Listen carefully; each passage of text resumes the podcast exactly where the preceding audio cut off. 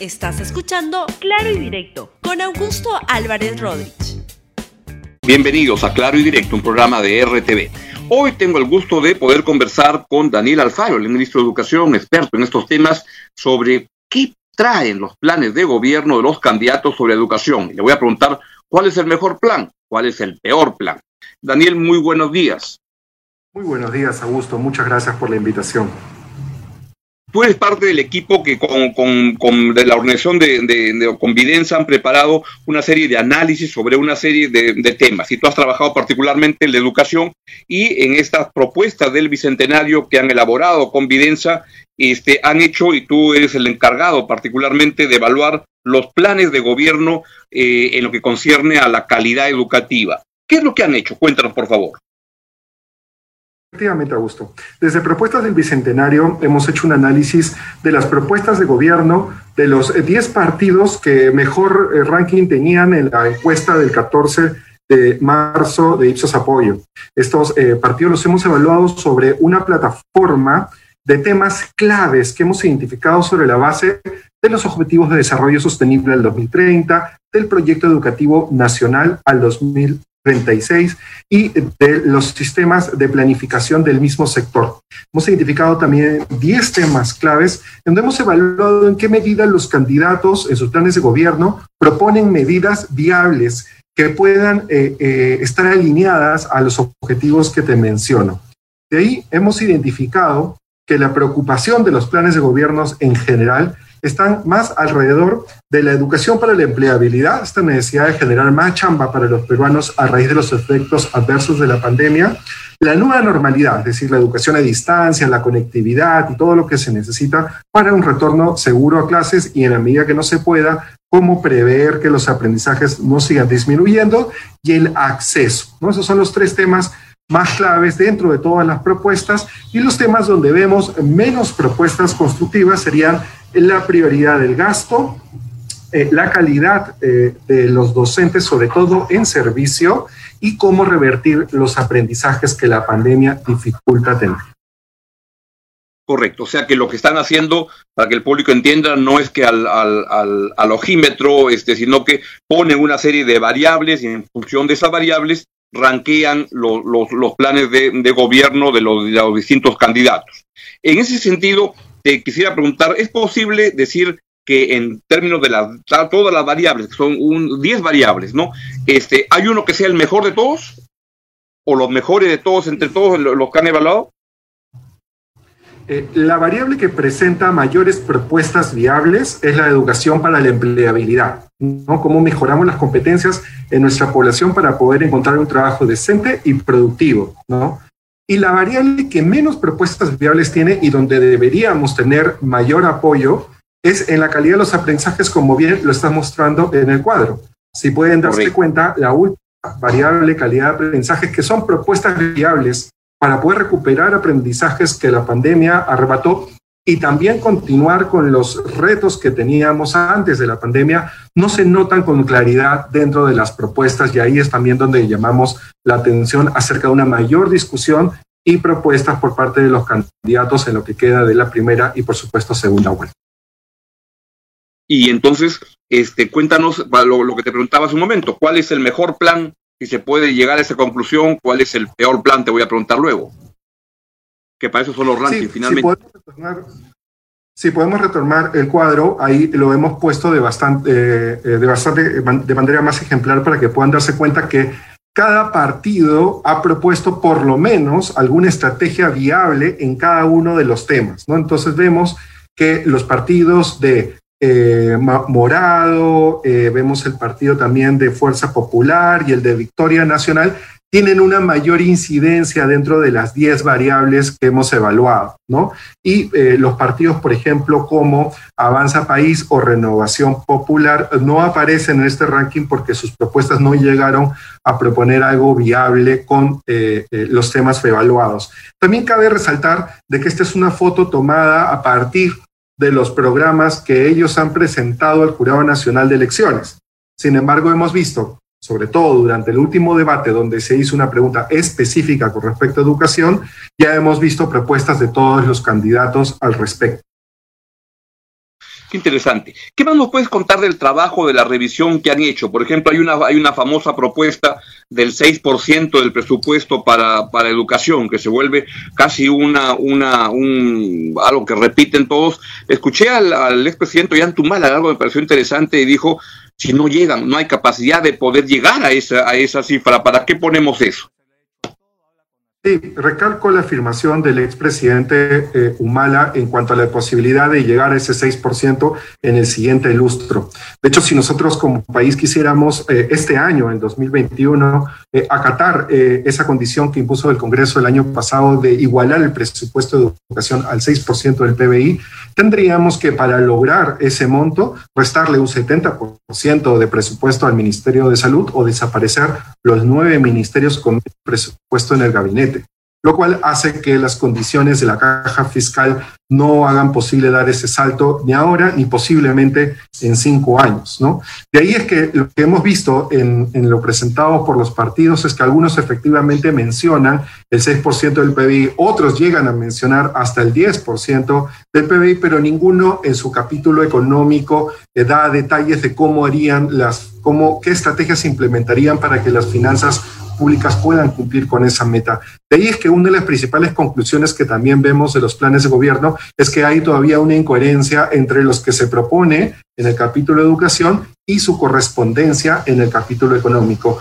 Por eso que en propuestas del Bicentenario estamos también encontrando esas eh, relaciones para poderle más viabilidad y sostenibilidad a las políticas diferentes que se propongan en este proceso electoral.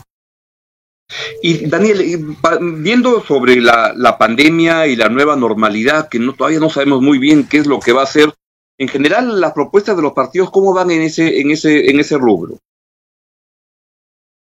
Eh, no, en los partidos, eh, perdón, en las propuestas que presentaron al Jurado Nacional de Elecciones no encontramos la intensidad ni la calidad de propuestas necesarias. Hemos visto más bien luego en el debate algunas otras propuestas para poder afianzar esa em, eh, reacción rápida que va a tener que tener el próximo presidente de la República. En ese sentido, este, señalamos, por ejemplo, que es necesario mejorar la conectividad, ya no antes como veíamos solo en los colegios o el número de computadoras eh, por alumnos, sino más bien la conectividad en los hogares. ¿no? Y esa va a ser una de las principales eh, eh, tareas que tendrá el próximo gobierno en la medida que las condiciones epidemiológicas todavía no permitirían un retorno seguro a clases, por lo menos en las ciudades con mayor población. Eh, no solo es un acceso a Internet, sino también repartir las tablets y las competencias para poder hacer uso de estos instrumentos, tener diferentes estrategias, por ejemplo, para combatir el hacinamiento que en los lugares de más pobreza de las ciudades existe, ¿no? Y una serie de condiciones que requiere la educación de distancia para que sea empleada con mayor efectividad. Lamentablemente, la reflexión sobre esta problemática ha sido tocada de manera muy tangencial, tanto en las en los, eh, propuestas de gobierno como en los debates que hemos eh, visto todos los peruanos. Daniel, y es una opinión más que a los planes, a tu, a tu percepción. Este, yo siempre he leído de la, lo, grave que es perder un año de, colegio para, para un, una niña, un niño, en lo que implica menos recursos en su vida, o sea, que, que es un daño enorme. ¿Tú crees que, que, que, ya se debe estar pensando en regresar a las, a las clases presenciales o que todavía no es posible? ¿Cómo balancear la salud sí, con lo, lo, grave que es per, per, perder un año de colegio? Sí, debemos tener una vocación de regreso a la presencialidad tan pronto las condiciones epidemiológicas lo permitan. Hay mucha evidencia que ya confirma que la educación presencial y semipresencial es mejor que la educación 100% a distancias, que cuando no cuenta con todas las necesidades para lograr el 100% de aprendizajes genera muchas brechas sobre todo afectando a las poblaciones más vulnerables. De ahí la necesidad del retorno a lo presencial. Es importante, por ejemplo, el esfuerzo que está haciendo el Minedo por iniciar este retorno con al menos las poblaciones que están en la ruralidad. Recordemos que la conexión de los hogares rurales al Internet es bajísima, es apenas del 2%. De ahí es la necesidad de comenzar por estas poblaciones eh, en ser incorporadas y poco a poco, conforme las condiciones epidemiológicas lo permitan, ir avanzando. También se debe tener en cuenta que esto es una tarea no solo de la escuela, sino de toda la comunidad educativa. Por eso es un proceso también voluntario, que involucra el involucramiento de papás, mamás, directores, UGES, gobiernos regionales y en general toda la sociedad. Y acá gusta hay un tema también importante.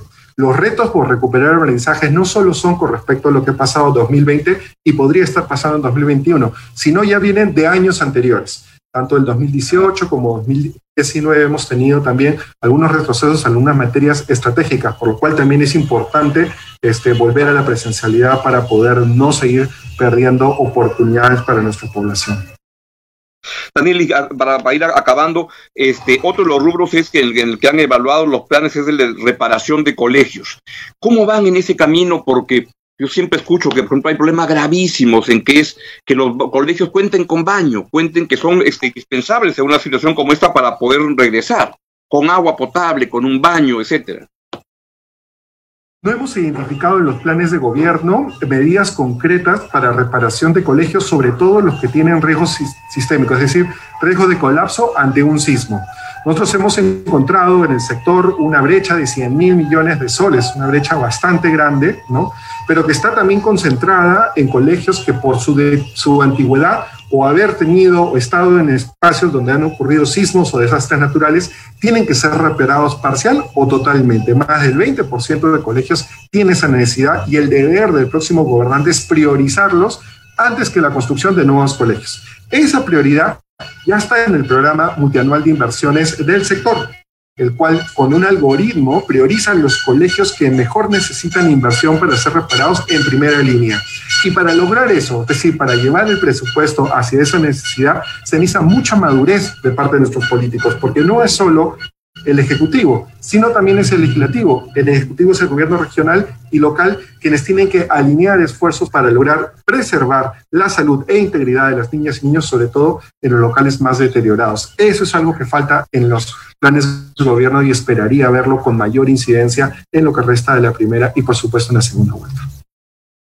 Mi última pregunta, Daniel, es este, hay cómo entrar a revisar el trabajo que, que, que Evidenza, consultores han preparado en todos los campos y en la educación en particular. Si yo soy alguien muy interesado y quiero que la, me, interesa la, la, la, educación mucho y quiero entrar a votar por el candidato, la candidatura que mejor propuestas tenga, ¿dónde puedo entrar a revisar el trabajo tan interesante que han hecho ustedes?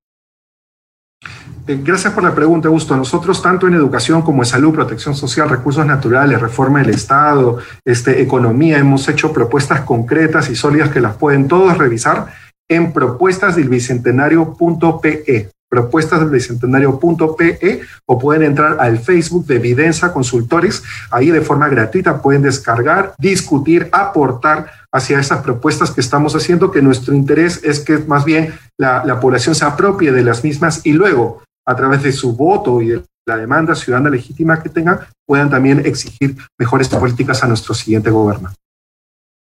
Estupendo, Daniel. Un gran esfuerzo para que los electores podamos contar con información y no votemos por el color de la corbata, el chiste que hizo, el actor que se consiguió para que lo acompañe, sino por propuestas inteligentes, qué es lo que nos proponen y podamos tener un voto más informado y más pensado a beneficio del país. Muchas gracias a, ti, Daniel Alfaro, el ministro de Educación, por el trabajo tan valioso que, que Evidencia ha, preparado una serie de rubros como Daniel ha, ha, planteado. Los invito a revisar el trabajo para que tengan un voto bien informado. Que tengas un buen día. Cuídate mucho, Daniel. Un gran abrazo. Muchas gracias, Augusto. Muy bien. Bien, y de esta manera llegamos al final de nuestro programa. Cuídese mucho, especialmente apoya a las personas con más problemas. Seamos solidarios. Chao, chao. Hasta mañana. Gracias por escuchar Claro y Directo con Augusto Álvarez Rodríguez. Suscríbete para que disfrutes más contenidos.